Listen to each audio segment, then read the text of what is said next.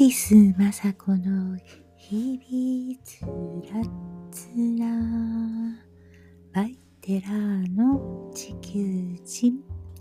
皆様こんばんは。いかがお過ごしでしょうか。12月1日金曜日。ついに12月になりました。えー、私のお尻にも火がついてきて、えー、その火が、えー、だんだんと怒りに移ってきて、私的にはいい感じです。えっ、ー、とね、もうちょっとね、怒らないと。誰に対して怒ってるんだ？とかって、えー、それは私です。うん、えっ、ー、とね、大体ね、うーん、怒る、怒るよ、ちょっとは。ちょっとは怒るけどね。いや、子供たちにしたら、いや、すげえ怒ってる。とかって。言ってますけど。怒るけどね、最近最近はね、もう子供たちも大きくなってきてるわけで、そんなにね、ガーガー怒ることもない、ないのでね。ああ、平和な人間だ。あとね、だからすべて自分と対峙しているわけです。えー、ねえ、もう母、母はですね、うーん、ものすごくこう執着の塊のような人間でですね、えー、自分の手元から何も物を離さないみたいな人間だったんですけれども、10年、2014年、10年だな、だから、10年前に、えー、地球がひっくり返ったんじゃないかって思うぐらいびっくりしたことがね、あったんですけども、うーん、またね、大阪に戻っていったんですよね、弟と住むためにね。まあ、それはね、あのー、母の生きているうちでの、あの、もう唯一の願いだったのでね、ああ、弟と一緒に住むことがになってよかったなぁなんて思ってるんですよ。もうこれ以上幸せなことはないだろうなぁなんて思ってるんですけどね。でもあの、お嫁さんがいるわけだからね、えー、苦しまなかったらいいのに、いいけどなぁなんて思ってるんですけど、きっとね、苦しいんだと思う。一緒に住んだら住んだらね、多分本当に辛いだろうなぁなんて思うんだけど、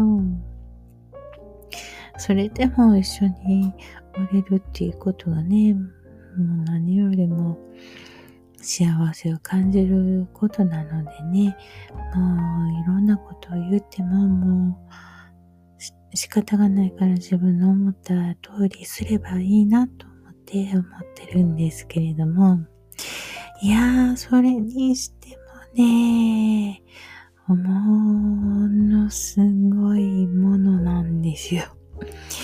もう着物、田んぼの帯？もうね、とんでもない量。うん。えー、母がね、生きてる間は、それはもうずっとそっとしておこうなんて思ってたんですけれども、もうね、この間も、えー、払い倒してこれはもうダメだって今のうちになんとかしなきゃって。もう私もね、どうなるかわかんないし、これをね、子供たちに置いてしまったらもう子供たちがもっと大変なことになるので、ああ、これは何とかしないといけないと思ってようやく、え、手をつけ出しました。うんえー、セレクトショップができるぐらいに、えー、とんでもない量を、えー、コレクションを、えー、売りさばいていこうと思っています。昔のね、昭和の本当に、えー、いい時代のものばかりなので、もう、何がどう言われようと、素晴らしいものばっかり。うん。えー、頑張ります。うん。えー、その、今まではね、もう気持ち悪くてね、眺めることもできなかったんですよ。ああ、このお金があったら私はこんなに苦労しなかったのになっていう思いにね、結びつくから だってそんなにね、もう買い込んでるなんて思ってもみなかったしね、服はあるのは知ってたんですよ。とんでもない量、一生毎日着替えても、あの、あるだろうなっていう量が、の服を持っててね。で、もう、もうそちらこちらの方にも差し上げてももう、もう、まだまだってね、田舎の家にもね、何回も運んだんですよね。で、その何回目かの時に、あそこの、ああの、母の実家なんですけどね、母の実家に持っていけば、あの、パーマ、パーマ屋さんやってるからね、いろんな人が持っていくから、あの、持っていくんだとか言って、ね、運んだんですよ。そしたらね、あの、もう、見るも何もなく、もうただ置いてきたみたいな感じで、で、それがなんかもう嫌だったんだろうね。で、そこで、うん帰、そこの実家から離れてホテルに向かう途中でね、もう無言になっちゃって、でホテルに着いて部屋に入るなり、もう出たんですよ。もう人が変わったように。あもうヒステリックになってね、もう、うわーって、叫び出してね、えー、とばっちりがその母のヒステリーが私の、あのー、至らないところの指摘に変わってね、うわーっていうものでね、もう私もね、あの、言われてる内容がどうのこうのっていうより、そういう風な状態になってしまう母がかわいそうでね、もう、なんでこうなるんかななんてね、考えながら、もうそのうちもう泣けてきてね、かわいそうで。うん。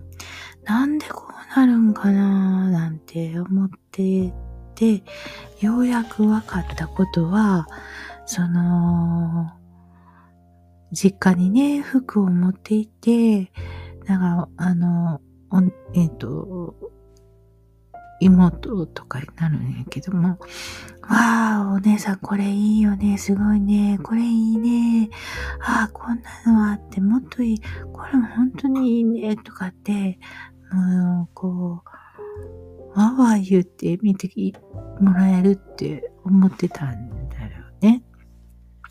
でも、あ無反応だったからね、もう、ショックだったんだと思う。うん。えー、っと、それはなぜかといえば、母の兄弟はね、8人ぐらいいるんですよ。で、女性ばっかり6人いて、その6人のあの女性ばっかりの一番下なんですね。で、その次に弟が初めて男の子が生まれた。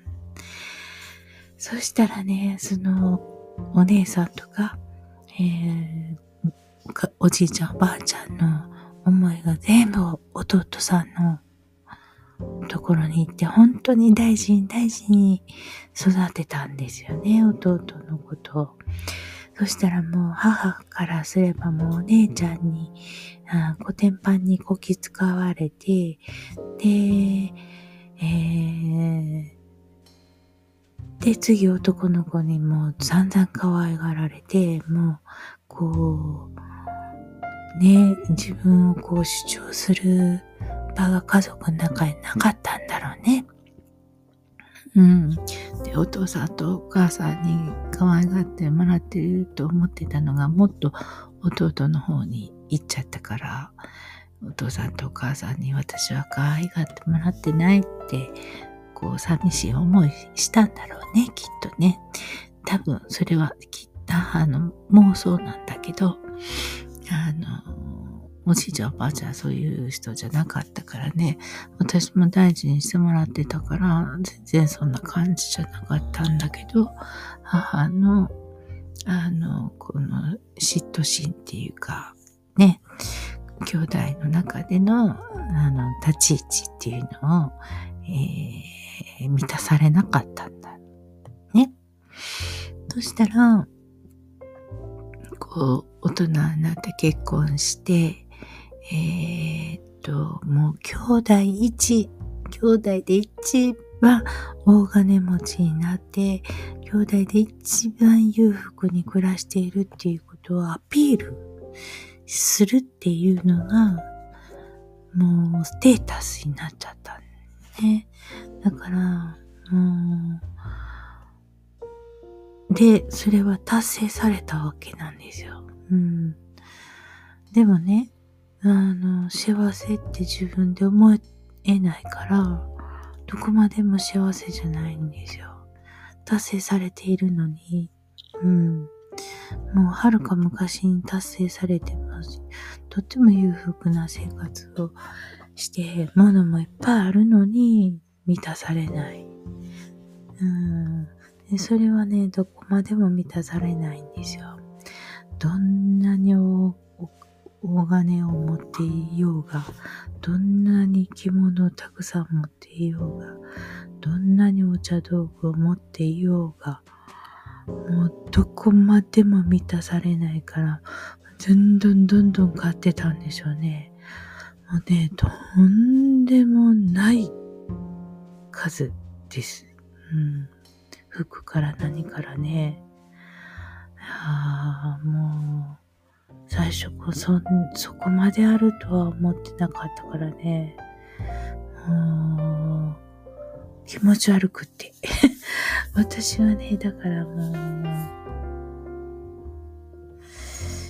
ずっとお金のない生活をご奉仕してたからね、神様のもとで、もう明日どうするっていうような生活をずっとしてて、子供たちだけには絶対好きなことやらさないといけないと思って、必死で働いて、子供たちのやりたいようにさせてたことでね、もう私のお金がないっていう、その、これでは子供たち何ともしてやれないとかっていう気持ちが強すぎるからね。その、母の持っている量を見てひっくり返りそうになるわけなんですよ。本当に辛かったからね。この数枚のお金が、もし、この着物数枚買うお金がもし私にあったとかね、ついつい考えちゃうからね、気持ち悪い。気持ち悪すぎて、めまいがして。もうね、あ見れなかったんですよ、長いこと。うん。コロナの、で、この家にね、閉じ込められるようになって、ようやくですよ。母のものをこう片付けることができるようになったのも、それもね、もう押し込めるように着物部屋を作りまして、着物部屋に押し込んで、そこ、もう防虫もうね、その部屋も全部防虫できて、して、まあ、それ以上やっぱり予定つけなかったんですよね。うん。それを今、ようやく手をつけ始めました。それはね、もう本当に何とかしないといけないなって 思っています。えー、その次がね、大変なんで、うん。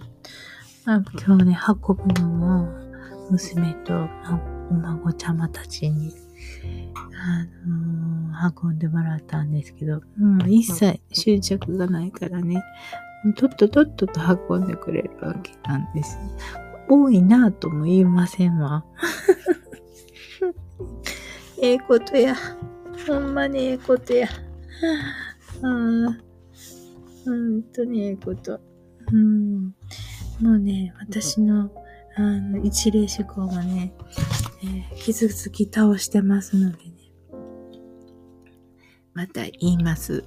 一例四根というのは、一例っていうのは、大いなる、えー、天のエネルギー、神様からもらったわけ、御霊とも言います。で、その一人の人間を動かすのに、えー、にぎみたま、さちみたま、くしみたま、あらみたまと言います。えー、にぎみたまの和って書いてね、平和の和って書いて、魂でにぎみたま、さちみたまっていうのは、幸福の幸っていうね、の魂でさちみたま、くしみたまっていうのは平和、和っていうことです。え、あ、ちゃちゃ、くしみたまっていうのは血ですね。頭のね。うん。あらみたまっていうのは、えー、うですね。うん。勇んでいくっていうことですね。うん。えー、にみたまっていうのは、和で、を大事にするっていう傾向が強い魂で、えっ、ー、と、この、にぎみたま、さちみたま、くしみたま、あらみたまっていうのを、その一例の直日の、みたまを中心に均等に働かせるっていうのが一番いい方法なんですけれども、やっぱりね、あの、生まれてき、持ってきてる特性ってあるんですよ。生まれて持ってきてる直日の御霊、あなたは一体何をしますかっていうふうに生まれてえ、決めて生まれてきてるのでね、数学者になる人は数学を、あのー、から物事を見ていく数式からね、物事を見ていったり、一生数学の勉強をしたりします。それは血が、脳を使うのでね、血が働くんですよ。血が働くっていうのは串見玉です。で、この、それぞれね、4つ必ずみんな使ってるわけ、人間は。えっ、ー、と、人をこう動かすシステムなのでね、OS みたいなもんですよ。だから、絶対持ってるんですよ。でも、どこか、どこかが強、強いんですね。やっぱり。うん。あえー、にぎみたまっていうのは、えー、和を大事にす、和を大切にする人だから、平和とかね、みんな平等にとかね、周りの人々はどういうふうに考えてるかとか、えー、家族の子供たちはみんな平等に扱えているかとか、ね、いつもこう、あのー、気になってる。えー、隅々の人のことまでね、行き届いて、意識が行き届いてるんですよ。だからケーキとかね、この間羊羹でちょっと大受けだったんですけど、羊羹8等分するんです、絶対。だからね、えー、羊羹誰かが持ってきたとするでしょパーティーで。まあ、ケーキでもいいです。ケーキ持ってきたとするじゃないですか。だからもうそこからずっとケーキが気になるんですよ。あ、ここにいる人数は10人。えー、子供たち合わせて10人だなと思ったら、大人も子供も関係なく、そのケーキを10等分する方法をずっと考えてるんですよ。そのパーティー中ずっと考えてる。それが、あの、ちゃんとできるまで。そういうことをね、先日お話ししたらね、めっちゃ当てはまる人がいてね、あ喜んでおられます。そうなんです。そうなんです。私ずっとそこしか考えてないんです。みんなね、そのケーキ8等分とかね、10等分の話したらね、えっ、ー、と、ネギミタマが、あのー、平和のこととか家族の大切さとか、いつも考える人はね、そのケーキ8、10等分するよっていうお話にね、もういつも引っかかってね、もう大笑いされるんですけども、本当にそうやって考えてる。うん、だからそれと違うことをしたらね、もう本当に頭にくるんですよ。うん。で、その、この、行く、行き着く先はね、世界平和、日本は、日本の平和、じゃあまず家族の平和でしょ？日本の平和になって世界の平和っていうことをね、考える人なんですよ。うん。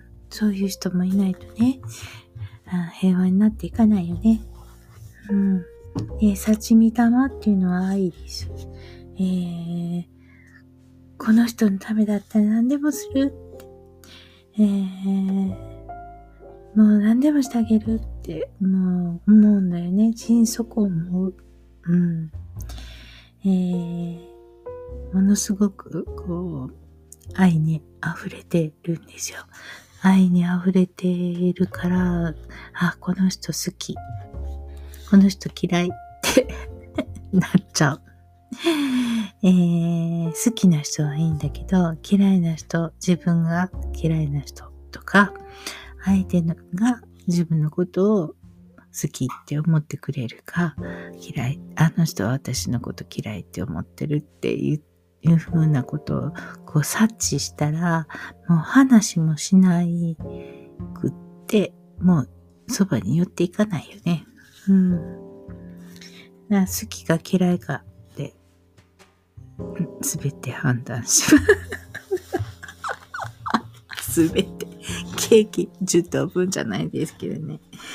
刺身玉っていうな愛の勝つ人はね、えー、好きか嫌いかいつも好きか嫌いって言ってます。えー、串見玉っていうのは、まあ、心、心理っていうかね、物事の本筋を知的な、もう一生懸命考えます。えー、好奇心の塊なんでね、もうそういうことをこう追求していくんですよ。心理を追求していく。ギリギリギリギリギリ。あ学者とかね、学校の教授とかね、そういう人たちが多いよね。美しいとか、醜いとかね、そういうようなことも言います。うん。いやー、面白いですよ。うん、荒見玉っていうのは、いつも言ってるみたいに、勇気を持って進むとかね。うん、何を置いても、大義のために、行くぞーってレッツゴーとか、行け行けって、えー、やります。考える前に先動けとかね。考えて、考えてる間に動いたらいいんだとかね。やってるうちにできるよとかな。動いてみないとわかんないとか。言います。動いてから考えろとかね。串見玉の人はね、考えてから動けよって言うわけ。あらみ。だから、血の勝つ人は、くしみ玉の人はね、血が勝つ人は、荒み玉のことを見てね、もう、何でもかんでもさっき動き上がって、ちょっと考えてから動けようって 言うわけ。で、荒み玉から、今、優が勝つ人から血の人を見たらね、もうほんまに考えてばっかりでちっとも動かへん。もう、考え倒して動かんのかよってなるわけ。うん。面白いよね。うん。えー、だからそういう、うん、性質。これはね、日本ではこう言います。けれども、あの、海外、海外では、えっ、ー、と、エニアグラムやったかな。うんと、エニアグラム、エニアグラムとかって、これをもっとね、16等分とかにね、して言いますけれども、でもね、根本的には、あの4つなんですよ。うん。いろんなあの方法で分けてる9つの9つとか16とかね、いろいろ言われてますけれども、いろいろ他にもね、いろいろ他にもアメアメリカで発表されてるものとか、このエニアグラムもそうだし、いろんなのね、があるんですけれども、それ、総合、ざっと見ても、やっぱり基本的には一例手根なんですよね。うん。面白いなとか思うんです。で、またその16分割したその方向性を見ても、それは、その、才能ですよね、結局。えー、と、だから、くしみ玉がどんどん勝つ人の中の、えー、才能を見たときに、だから、えー、数学者とか哲学者とかね、えー、教師とか、えー、行政のせ、行政の仕事をしている人とか、えー、っと、ちょっとまたそのことについては、はまた話しますけれども、あまあ、才能の分野に入っていく、才能の方から説明する方が、えー、早い。うん。だから根本的な OS の上に、えー、才能が乗ってきてるみたいな感じになってくるんですよね。うん。これね、だから何回も言うけれども、ここが根本になってくるんですよ。で、ここから自分たちはどういうふうな気づきをしていくのかっていうところです。で、この中で、その次にソウルですね。魂。えー、その一例思考の、の一例の部分の直日の御霊のソウルのランクっていう言い方はもういつも嫌いだって言って言ってますけれども、ランクっていう言い方が伝わりやすいからそういうふうに言っちゃうけれども、が乗っかってくるんですね。っていうところで時間が来ちゃったね。あっという間に経つんだよ。この辺を YouTube 解説していきます。じゃ、おやすみなさい。